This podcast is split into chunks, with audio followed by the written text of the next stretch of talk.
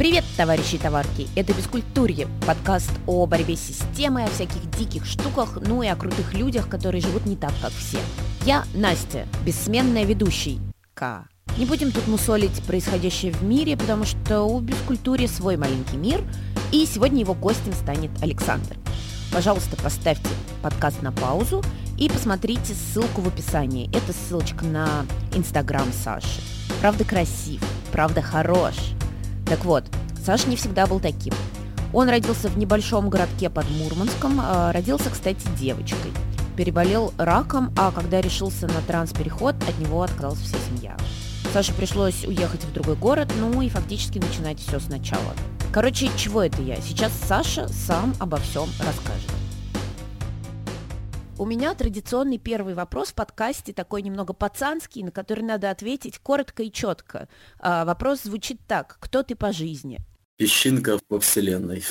О, это прекрасно, это очень поэтично. Ладно, давай, в общем, начнем рассказывать твою историю с самого начала. Скажи, вот когда вообще ты понял, что не чувствуешь себя комфортно в своем теле? У меня нет э, таких историй, как часто встречаются там у трансгендерных людей, что они чуть ли не с пеленок чувствуют себя сразу уже не в том теле, не с теми гениталиями. Это все не про меня.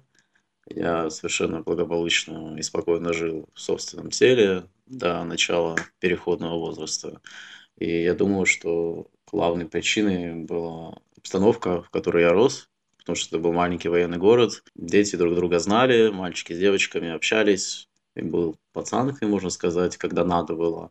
Но при этом я совершенно спокойно выступал на сцене, как такая принцесса, то есть менял образы, и меня вообще ничего не смущало.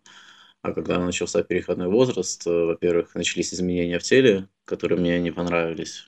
А во-вторых, э, смена социума началась. Э, мальчики, у которых тоже начался пубертат, они стали смотреть на девочек иначе. И я, получается, разорвал все нормальные коммуникабельные связи с мальчиками. И примкнуть к девочкам я тоже не мог, потому что я от них как-то отличался я не мог понять вообще, что я такое и кто я по жизни. Это все и началось, но из-за того, что, опять же, я живу в маленьком городе, информации у меня толком не было, доступа в интернет у меня он как бы был, но под э, влиянием, под властью моей сестры э, я не мог э, полностью пользоваться всеми возможностями интернета, искать информацию. То есть я был как ну, на мушке просто, можно сказать, в таком ментальном рабстве. Ну а как в итоге, вот если ты тем более говоришь, что у тебя ограниченный был доступ к интернету, э, ну ты, наверное, как-то, не знаю, получается, блуждал в потемках, не понимал, что происходит, почему ты чувствуешь, что что-то не так. Как ты в итоге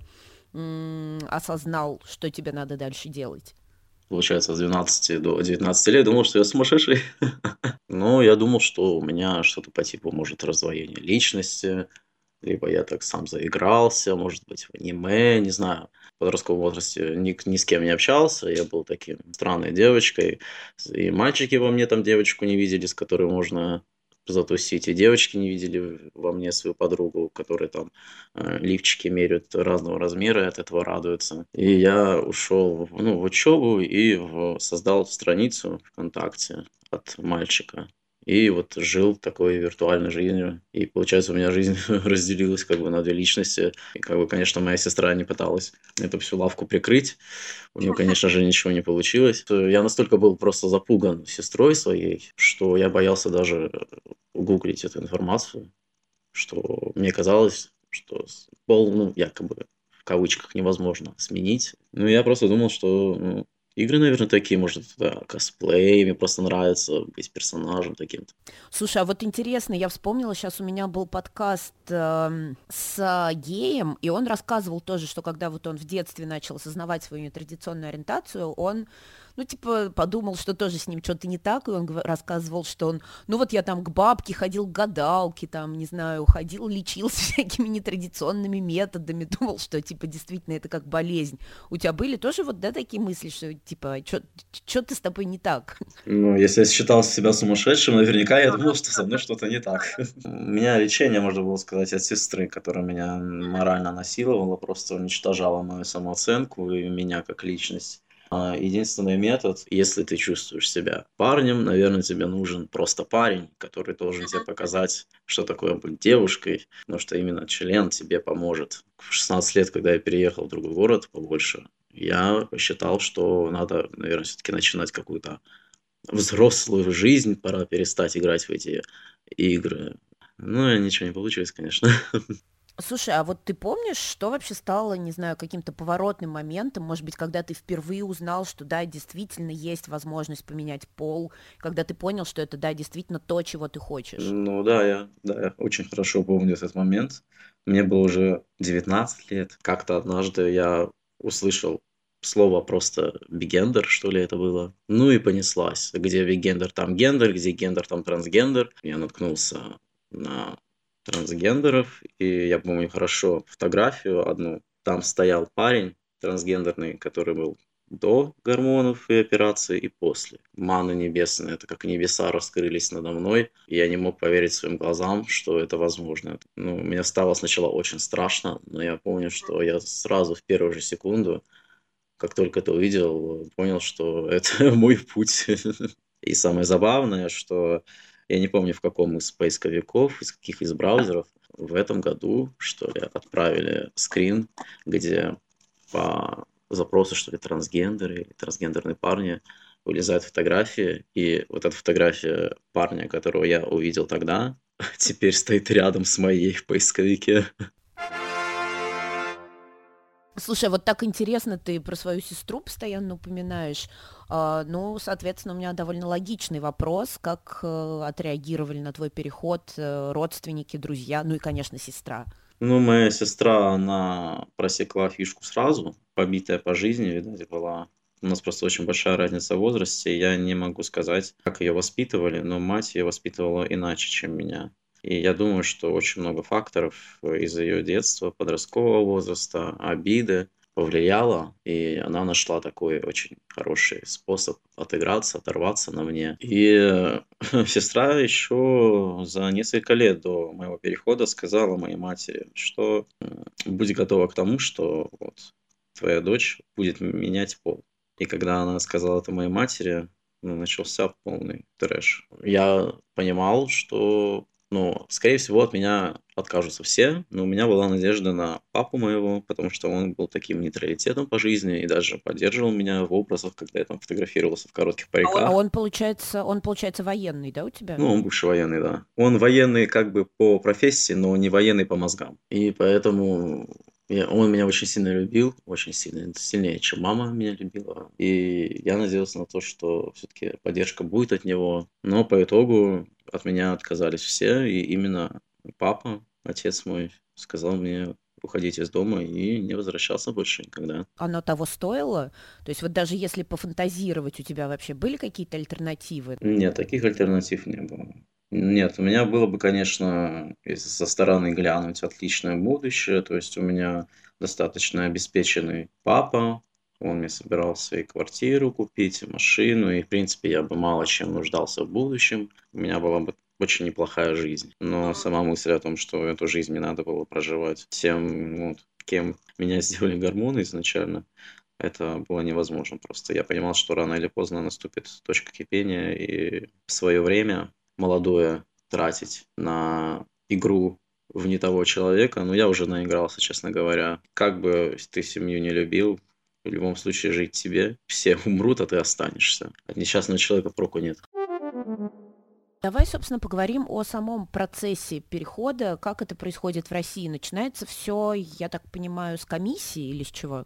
Ну, все начинается с э, психиатра. У нас есть как бесплатные, так и платные психиатрические комиссии, ну и обследования до этого, конечно. Платно это все действительно намного быстрее делается, проще. Это запись к психиатру, там ты проходишь обследование, и после обследования психиатр уже решает, допускать ли тебя к психиатрической комиссии или нет. Если ты допускаешься, то после нее тебе выдается заключение из пяти или четырех врачей, честно говоря, сейчас уже не помню, о том, что у тебя нет отклонений психических. Ну нет, вообще там пишется так, что поставлен, ну, пока что это в МКБ-10 диагноз, транссексуализм. Поставлен такой-то вот диагноз к хирургической и гормональной вмешательствам допущен. Вот что-то типа того. Это первая справка, а вторая справка для ЗАГСа, которая помогает менять документы все.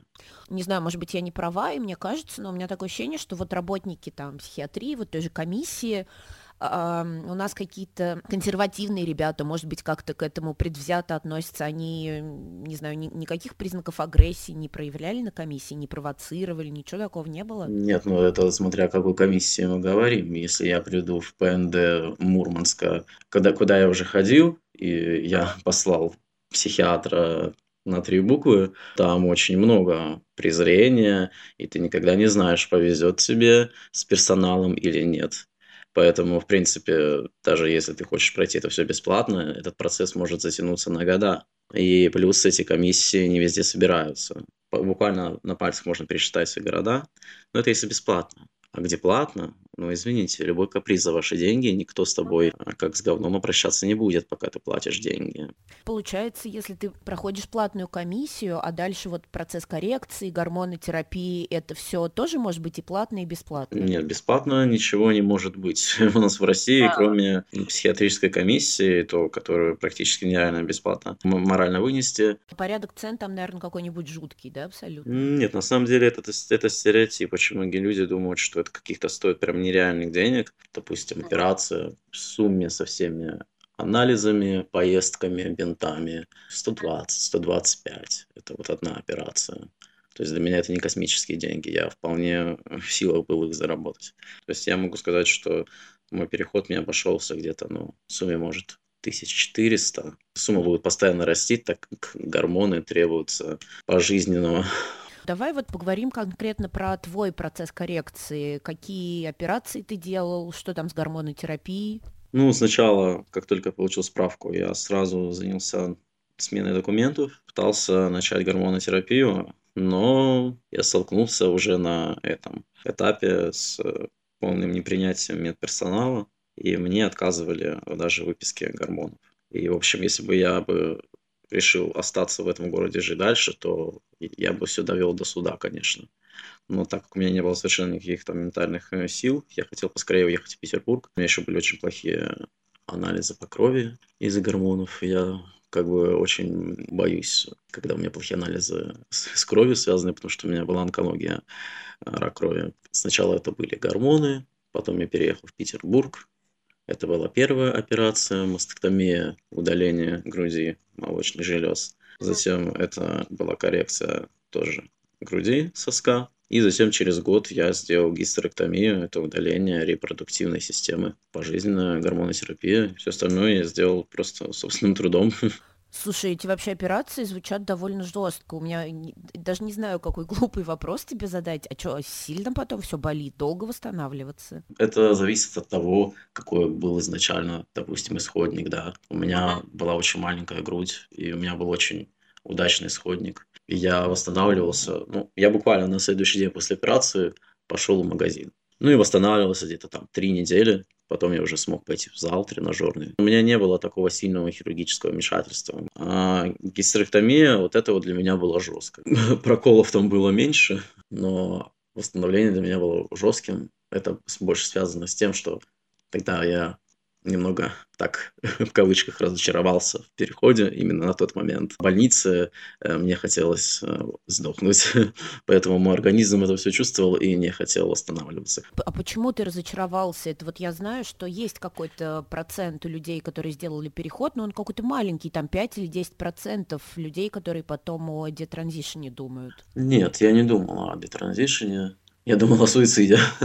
так, ну это весьма сложно объяснить человеку, который является трансгендером. В общем, когда меня вот из дома выгнали, это был ужасный стресс. То есть, наверное, самое тяжелое событие в моей жизни. Психика моя решила заблокировать все эти эмоции, практически всю эту боль, и направить это в русло как раз-таки поскорее сделать переход. Я настолько был помешан на переходе, что абсолютно закрыл глаза на все свои другие проблемы. Когда есть цель, то у тебя есть стимул жить, и ты очень много надежд на эту цель подаешь.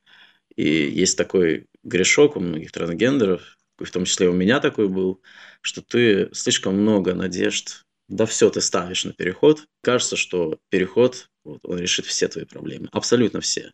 И когда я уже был на последней операции, то есть для меня это было конечной точкой моего перехода. Это означало, что в последующую свою жизнь, в последующее свое время я должен заниматься чем-то другим. Когда я лежал после операции, до меня пришло сознание, что а кто я по жизни? Я, а что я сделал? Вот мне 22 года, 23, а у меня ничего нет. У меня есть только вырезанная там матка, грудь. А, и тут я вспомнил всю масштабность этого кошмара с ситуацией с родителями.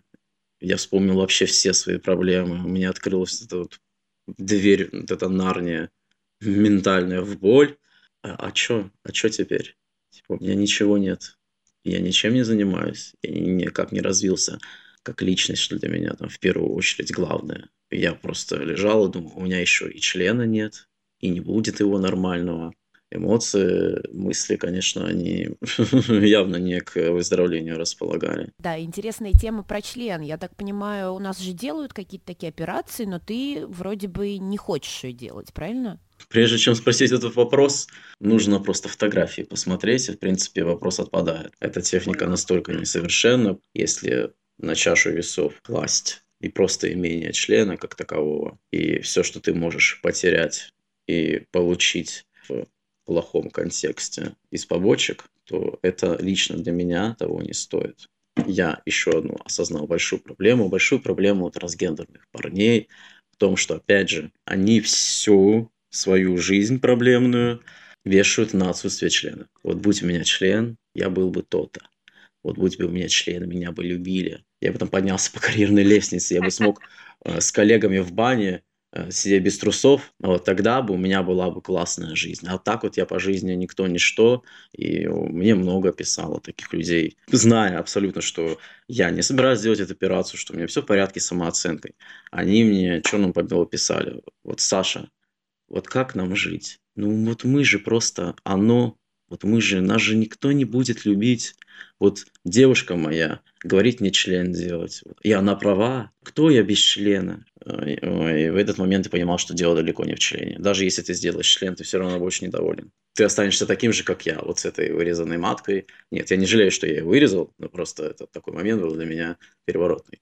Что ты будешь лежать, и даже если ты сделаешь этот член, ты все равно будешь недоволен, потому что проблема в твоей самооценке, в принципе. А вот э, если сделают член, то он вообще функционален в сексуальном смысле? О, если бы я знал. Ну, для того, чтобы была эрекция, то для этого нужно вставлять имплант. И плюс ко всему нужно вставлять насос. Как мы знаем, внедрение в организм – это всегда очень опасная вещь по многим причинам. И очень часто это отторгается. И прежде чем ставить какой-либо предмет такой, нужно сначала создать для него оболочку, и нужно, чтобы сначала оболочка прижилась. Многоэтапный процесс. Я смотрел на YouTube-канале там одного трансгендерного мужчины, уже взрослого, как он все-таки на это решился, и у него два раза не приживалась имплант. Я понял, когда лежал на этой кушетке хирургической, что я не хочу всю свою молодость, всю свою жизнь тратить на эти операции. Я не хочу никому что-то там доказывать. Я вот сделал вот эти операции для себя. Все остальные последующие операции, они будут сделаны не искренне для меня, а для кого-то, для чего-то, чтобы оправдать чьи-то какие-то надежды. Пошли нахуй.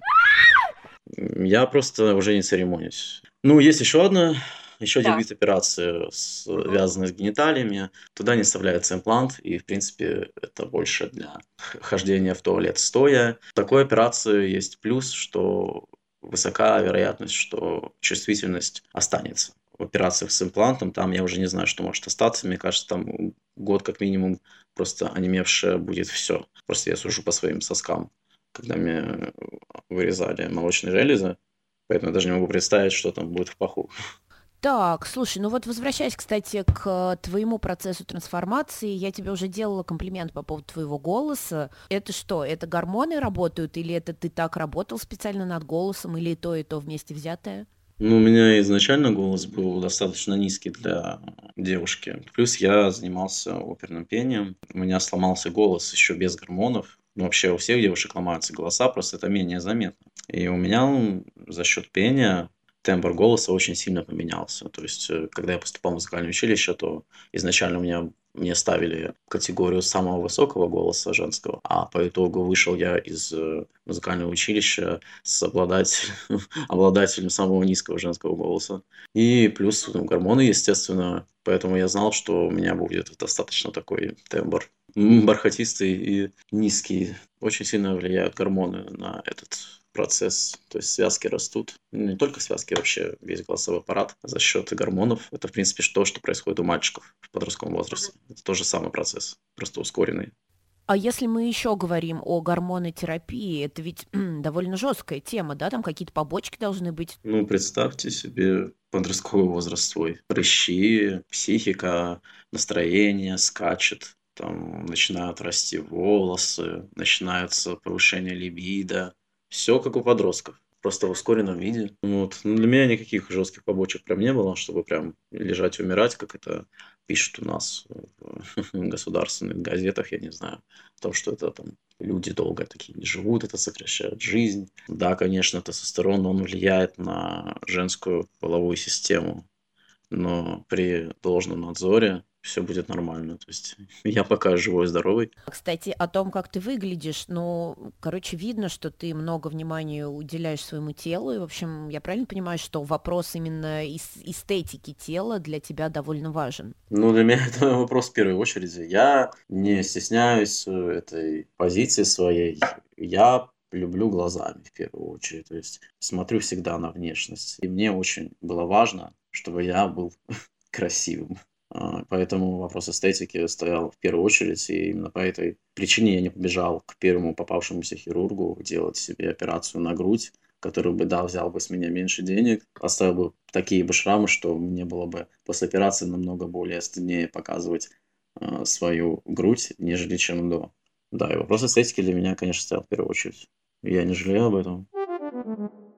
А расскажи, было у тебя что-нибудь такое, вот не, не знаю даже, что предположить, может быть, в какой-нибудь душевой, там, спортзале, или там, не знаю, у врача, какая-нибудь странная ситуация, в которую ты попадал из-за перехода, из-за своего? Ну, в качалке у меня ничего подобного не было, потому что никто никогда не мог даже подумать о таком. Я всегда вел себя очень уверенно, я всегда знал, как э, можно переодеться, как беспалевно все это сделать. И даже когда я начал заниматься в тренажерном зале со своим личным тренером индивидуально, я ему в итоге сам признался, кто я есть по жизни. И дальше продолжили заниматься, как обычный там гендерные биологические мужчины. Но ситуации у меня были скорее такие до того, как я начал гормоны принимать, потому что маскулин начал выглядеть еще до перехода. И когда у меня еще были женские документы, и надо было проходить медкомиссии, либо надо было просто идти к врачам первый раз и объяснять свои там планы по переходу, вот тогда, конечно, было много ситуаций и смешных, и не смешных.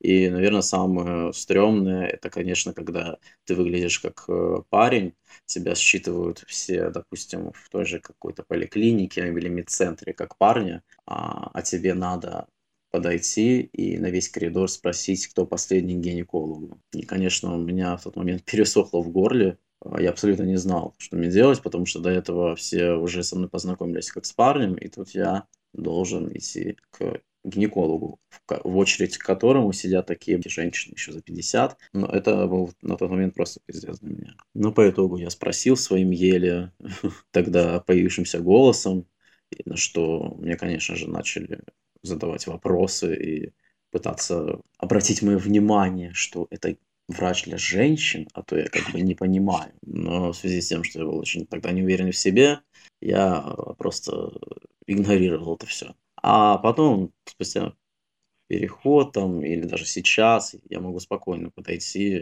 и на весь коридор крикнуть, кто последний к гинекологу. И, естественно, найдется человек, который начнет учить меня жизни, потому что я, видимо, не знаю лексического значения слова гинеколог. Я спокойно могу ему ответить и также спокойно записываюсь гинекологом. То есть все дело в уверенности в самооценке своей.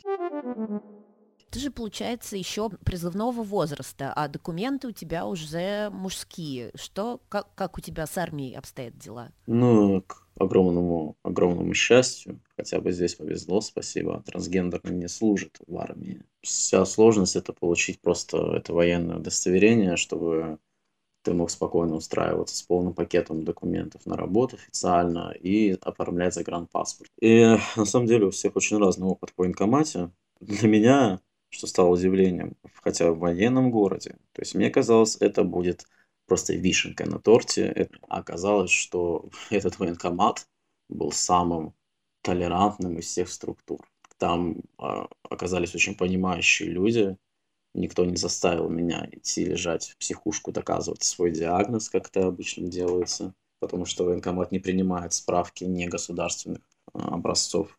А никто в психушке просто так, после твоей фразы, вот смотрите, у меня есть справка, напишите мне государственного образца тоже такую бумажку, что вот я трансгендер, никто тебе такое не сделает. То есть многих трансгендеров вынуждают лежать в психушках. И это достаточно очень ну, тяжелый опыт, учитывая, что многие еще до операций, а их кладут в мужское отделение. Психушках там нет дверей в туалетах, то есть там моются как бы при всех. Я сказал, что нет, со мной такого не будет. Психушку я не собираюсь. Я, конечно, сходил в психушку, просто поговорить с психиатром, и я подумал, вдруг случится чудо. Но чудо не случилось, э, и после ее фразы о том, что я обязан лечь в психушку потому что еще неизвестно, кто я, что я. И если я буду этой ответственности избегать, то меня будет ждать наказание. Я послал ее нахуй и закрыл дверь. Придя в военкомат, я сказал, что извините, ну я пришел, это очень важный момент, что я пришел в военкомат под ручку с юристом сразу. И я сказал, что делайте, что хотите, но ни по какой психиатрии я проходить не буду. То есть ищите другую причину. И они очень оперативненько, молодцы, нашли эту причину. Меня списали просто по хирургии, отсутствие полового члена. А у нас мужчины без членов в армии не могут служить. Мне выписали военный билет, где я не годен даже, если начнется ядерная война. А вот ты говоришь очень много об уверенности в себе, о том, что там, если тебе что-то не нравится, всегда можно кого-нибудь послать, но ты же как, в принципе, публичная персона, наверняка ты сталкиваешься с каким-то хейтом. Вот бывает такое, что тебе какую-нибудь херню пишут, а ты такой, а, да меня, в принципе, пофиг, или ты переживаешь все-таки? Нет, мне уже похуй. Э, я уже про прошел этот этап, и больнее, чем сделали мои родители и делала, делала моя сестра в подростковом возрасте. Мне уже никто больнее сделать не сможет. И больнее слова я вряд ли услышу. Но мне плевать, я настолько преуспел в сознании о том, что только мое мнение важно в этой жизни, а эти люди по факту никто, что ну, мне, мне честно просто все равно. А, вот я, кстати, в подкасте очень часто общалась тоже и с транс-людьми, и с представителями ЛГБТ, и все говорят, что вот эти сообщества транс-людей тех же, они в России какие-то очень гомофобные, то есть все друг друга гнобят обязательно, что-то не поддерживают нифига. Вот ты как вообще крутишься в этой тусовке, знаешь что-нибудь о транс-сообществе? Хожу как э, активист, можно сказать, в одну из организаций. Но есть разные просто вещи, тусовки и организации. Все мы люди, и всем свойственно быть говном. Среди трансгендеров я очень много видел гомофобов. Среди геев я видел столько трансфобии, что просто вот я, наверное, от геев нахапался от этой трансфобии больше, чем от всех остальных. Потому что в первую очередь это дело в личностях, а не в их сексуальных ориентациях, там, в гендерах. То есть все мы воспитываемся в России, у них столько стереотипов даже насчет себя. То есть они даже вот когда общаешься с ними там по интернету, они даже свои фотографии не могут выставить, или они показывают себя, через секунду удаляют, потому что они не могут сами себе признаться в том, кто они есть. Понятное дело, почему они так реагируют на остальных. И когда они видят в себе уверенного такого, самоуверенного, э, красивого, я не знаю, трансгендера, который выглядит почему-то лучше, чем они почему-то, и живет лучше, чем они тоже почему-то, естественно, их берет зависть. И единственное, что они могут сделать, это поднасрать. А как поднасрать э, трансгендеру, да, это, конечно же, попытаться ткнуть его в его гениталии. и они все думают, что это именно та больная точка, которая заденет. И по большей части они правы, потому что многих это действительно задевает, но со мной это так не работает. То, как ненавидел себя я, это никто больше, чем я, не сможет этого сделать. Никто меня не переплюнет, так что... Ну и тем более меня научила одна ситуация в жизни. Я полюбил одного мужчину, а по итогу все сошлось к тому, что из-за того, что у меня нет члена, мы не можем быть вместе. И на тот момент меня это убило. И я думал, что нет смысла жить, если нет члена. А потом однажды, ну, тоже как мана небесная, прокручивая в тысячный раз эту ситуацию, до меня дошло. А зачем мне такой человек, которому важнее мои гениталии, чем сам я? И самое смешное, что спустя года этот мужчина мне написал. Он написал, что я очень красивый сексуальный мужчина и предложил мне интимную связь. Но я сказал, что мы не можем этого сделать. У меня же нет члена. Но ради победного мне бы, конечно, хотелось сесть ему на лицо, как на пьедестал. Раз уж мы затронули эту тему, давай поговорим о сексе, о любви. Как у тебя дела с партнерами? Вот ты упоминал э, в своем блоге нечто под названием Hornet. Это, я так понимаю, приложение чисто для геев. Оно чисто как пьюр для секса или и для отношений тоже? Приложение вообще для всего. Нет, конечно, по большей части там ищут секс, но, как показывает практика, почему я, в принципе, до сих пор там остаюсь, там можно найти очень интересные знакомства в разных сферах. Так я нашел двух фотографов, у которых я потом снялся. Я нашел очень хороших знакомых просто по жизни. Но, конечно, по большей части все там ищут перепихон вот этот вот быстрый. Я, в принципе, не гонюсь там за сексом, за отношениями. Это не то, что мне э, очень важно. А у тебя, получается, был секс с девочками и с мальчиками? У меня со всеми был секс, и с транс людьми, и с гендерными людьми. Я как бы, много что попробовал. Но в итоге предпочтение ты мужчинам, да, отдаешь? Не я отдаю, а как бы природа моя. То есть, ну, как бы ты там не пытался себе внушить, я же тоже потом не мог принять то, тот факт, что мне нравятся мужчины. То есть, ладно, я смирился с, с фактом, что я чувствую себя мужчиной. Но чтобы мне еще и мужчины нравились, ну ты вообще что ли ебанулся. То есть я еще год потом от, полностью пытался отрицать этот факт, пытался с девочками мутить, а потом спокойно сам с собой сел, поговорил и просто сказал, Саш, признайся, ты пидор. А что ты думаешь э, по поводу, как это сейчас модно говорить, института семьи? Ты вот сейчас конкретно в каком моменте? Ты хочешь каких-то развлеконов, быстрых отношений, или ты бы хотел найти долгую любовь на всю жизнь? Я хочу найти любовь самим собой на всю жизнь. Для меня это главное. И пока я не стану полноценной личностью, добьюсь того уровня самодостатка как финансового, так и ментального, мне не нужны никакие отношения, потому что это все отвлекает тебя, отнимает время от самого себя. И вступать в отношения, когда ты сам еще не в отношениях с самим собой, это огромная ошибка многих людей. Блин, Саша, ты такой мудрый, я серьезно тебе говорю. Насчет этого хорнета. Кстати, я не понимаю, он от слова хорни или от слова хор, шлюха? Да, и так, и так. Вообще это переводится как шершень, как бы, и значок там символика шершня. Ага, ты сам говоришь, что там, типа, бывает разная и странная публика, а может быть, у тебя есть какие-то забавные истории о свиданиях с чуваками оттуда?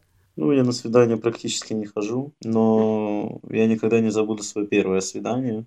Аля еще в Мурманске, когда мне очень хотелось попасть в это гейское сообщество, потому что мне казалось, что именно категория геев сможет оценить максимально меня как мужчину. Я пошел с этим несчастным парнем. Первое, что он мне сказал при встрече, а что ты мне не сказал, что ты толстый? Я, конечно, понимаю, что я был в куртке, там у меня было две кофты, и на тот момент у меня были щечки, но я уже на тот момент занимался спортом как лет так пять. Он понял, что я какой-то такой странный мальчик, потому что как-то очень странно, что в 22 года я выгляжу вот так вот как-то непонятно. И он меня пытался вывести, спровоцировать на то, как я отношусь к трансгендерным людям. А потом был момент, когда я, мне стало жарко, я расстегнул куртку, и он пытался высмотреть у меня грудь, но это тогда я все не понимал. После всех вот этих вот засеров меня, он ко мне подкатывал. Ну, это просто было ужасно, и по итогу, конечно же, я уехал там в Петербург, и он тоже, кстати, уехал в Петербург, но, естественно, никакого общения там я с ним дальше продолжать не хотел. И забавен опять тот факт, что спустя два года или три, когда уже я стал таким, он мне написал, где говорил совершенно противоположные себе же вещи. Ты для меня мужчина, каким бы ты ни был, там, есть у тебя член или нет, ты там такой охуенный, я хочу там с тобой встретиться. А, ну, что я ему сказал, что, ну, как ты там говорил, я же просто баба, которая прикинулась мужиком, да еще жирная. Извини, но нет. Скажи мне, а вот э, есть какие-то, не знаю, которые тебе приходят на ум, самые распространенные мифы о транслюдях, о переходе а, ну вот так, знаешь, если на вскидку у меня один сразу всплывает в голове, что вот очень многие говорят, вот, мол, значит, транслюди, это обязательно про распутную жизнь, это там какие-то распутники. Отголоски 90 когда эта секс-революция произошла, до этого же в Советском Союзе ничего подобного якобы не было. Любая какая-то сексуальная активность, помимо э, выключенного света в комнате под одеялом, это считалось уже распутством. И раньше это там были геи, да, какие-то голые сиськи там на экране. Сейчас, конечно же, люди думают, что трансгендерные люди — это в первую очередь о сексе там, то есть о гениталиях. Вообще, наверное, в последнюю очередь лично для меня. Ну, для меня самый распространенный стереотип, что трансгендерные люди долго не живут. А вот он меня раздражает по большей части больше всего. Потом второе — это трансгендерные люди — это просто больные люди, которые не могли решить свои там, проблемы, очень они обижены были там на мужчин, как, ну, в моем, например, типа случае, что я так был обижен на мужчин, что я решил стать мужчиной вместо того, чтобы решить свою проблему. Ведь это намного, намного проще. Как бы лишиться всей своей семьи, сделать операцию, а, полностью повернуть свою жизнь, поменять. Это намного проще, чем сходить к психологу и решить свою проблему как женщина. Еще вот считается, кстати, я слышала, что типа трансгендерность это исключительное явление современности, мол, раньше такого не было, это вот мода какая-то. Да, да, да, ну, люди не просвещенные, которые не хотят читать ничего, естественно, от них такое доносится постоянно, что это влияние просто Запада. Моя мама уверена, что меня просто зомбировал Запад. Я там посмотрел аниме, хотя аниме это японские мультики, почему-то зомбирован Западом. Э, это просто модно, очень такое, такое моднявое, крутое, крутое движение, такое очень классное. Это вот как, не знаю, раньше там подростки э, наклейки клеили, клей нюхали. Классно просто вот менять полы. Вот, типа. Если почитать вот так вот, то люди, похожие там на трансгендеров, были тысячелетиями назад. И, в принципе, гендерные там рамки на самом деле стирались. Сейчас у нас какие-то скрепы появились, которые э, фантичность даже тут же э, было меньше, чем сейчас. Да, ну это, да, это тоже, скорее всего, такой топ из стереотипов, что это то, типа мода. Это так кажется, потому что все стали об этом говорить, люди перестали молчать. А раньше просто все молчали, потому что все, многие не знали, что такое может быть так же, как я хотя это уже был 21 век. Хотя первая операция по переходу из женского в мужской была сделана еще в 70-х каких-то годах. Первая операция из мужчины в женщину вообще в начале 20 века была. Это был экскурс в историю. Ну что, давай потихоньку закругляясь. Вот первый вопрос у меня был, кто ты по жизни, а теперь, собственно, давай, э, чтобы логичный был у нас конец, я тебя спрошу, какие у тебя на жизнь планы, собственно, на дальнейшую? К 25 годам я наконец-таки пришел к выводу, что жизнь настолько непредсказуема, что нет смысла строить планы. И очень важно оценить именно то, что происходит здесь и сейчас. Блин, ну в таком случае я тебя еще раз похвалю за мудрость. Да, но эта мудрость далась э, мне очень тяжело. Слушай, ну вот последний, наверное, самый последний вопрос. А расскажи, пожалуйста, немножко, чем ты сейчас занимаешься. Я так понимаю, ты в съемках, да, каких-то периодически участвуешь? Ну, раньше я очень горел э, вот этим всем блогерством. Сейчас, э, как мы уже все видим, это все сходит на нет. Очень тяжело вести и быть, в принципе, популярным ЛГБТ-блогером в России. То есть не только тяжело, но и опасно. вообще, мне хотелось бы быть, конечно, моделью, что я наконец-таки похудел в плане лица. Да, и будь то Запад, я уверен, что я бы уже где-нибудь, да, ходил бы по подиуму, учитывая, какие модели там ходят и что там действительно идет уже другое видение моделинга. Но у нас в России пока что все стандарты 90-60-90 и мужчины от 180 там не знаю, трех сантиметров. Ну ничего, кто знает, может мы еще доживем до новых стандартов в России. Ну, либо я уже просто и в России не буду жить, кто знает. Я говорю, жизнь непредсказуема. И это правда. Жизнь непредсказуема, и поэтому мы с вами не будем ничего загадывать. У меня тут в жизни кое-какие увлекательные перемены, и я, если честно, не знаю, что будет дальше с бескультурием, и хватит ли у меня сил, времени, энтузиазма его делать. Потому что, если что, напоминаю, от начала до конца я делаю все в одно лицо. Ну, я просто с умилением всегда смотрю на другие подкасты, где есть свой продюсер, свой монтажер, свой маркетолог, а у меня ничего этого нет. А я не жалуюсь, нет, просто сообщаю. В общем, оставайтесь, пожалуйста, на связи, пишите мне что-нибудь. Всегда очень ободряет, когда получаешь сообщения от незнакомых людей о том, что вот бескультуре где-то слушают, бескультуре кому-то нравится, блин, это офигенно. И именно благодаря таким отзывам, в общем-то, бескультурье живет, вау, страшно подумать, аж с 2019 года. Я с вами не прощаюсь, товарищи товарки. Ищите бескультуре на Яндекс Музыке, ВКонтакте, на Мейв, в Apple Podcasts и на других доступных платформах. Везде есть мои контакты, у Бескультуре есть и Инстаграм, и э, Яндекс.Дзен. Поэтому я думаю, вы меня сможете найти. Я всегда очень рада пообщаться. Будьте, пожалуйста, умничками. Всем пока!